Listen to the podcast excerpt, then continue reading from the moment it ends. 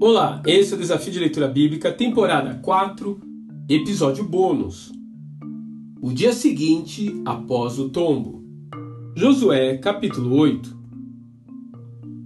A derrota sofrida em Ai foi um golpe duro na confiança e determinação de Josué.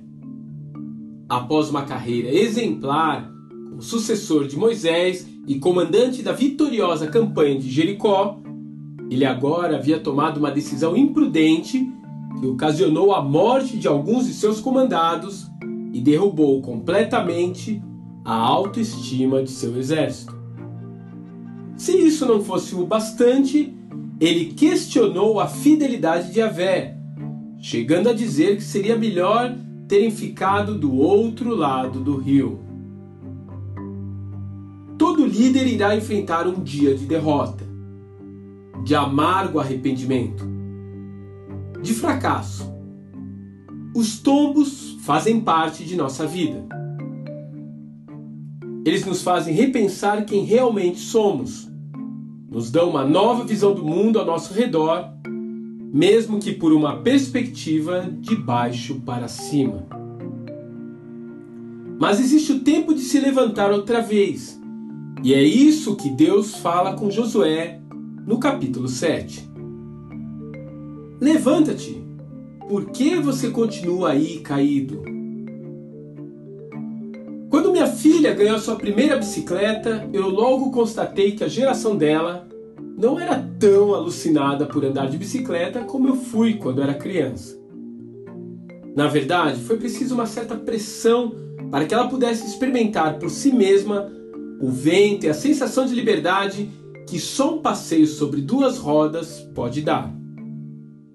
Um dia, porém, quando seus movimentos já haviam se tornado automáticos, ela fez uma manobra errada e foi de cara no chão. Ela se machucou feio e deixou alguns dias a bicicleta esquecida em um canto da sala.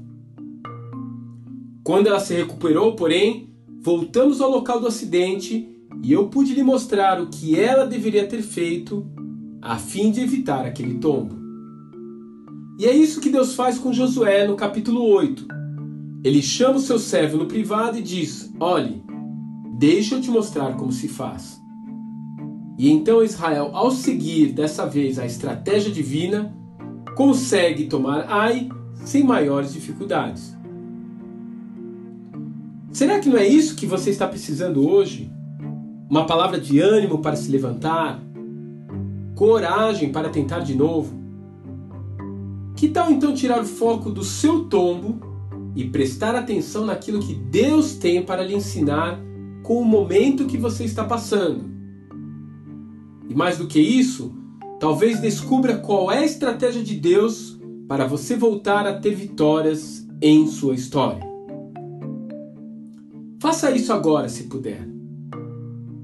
Faça isso depois, com um pouco mais de tempo. E faça isso sempre que precisar de um novo começo. Que Deus te abençoe e até amanhã.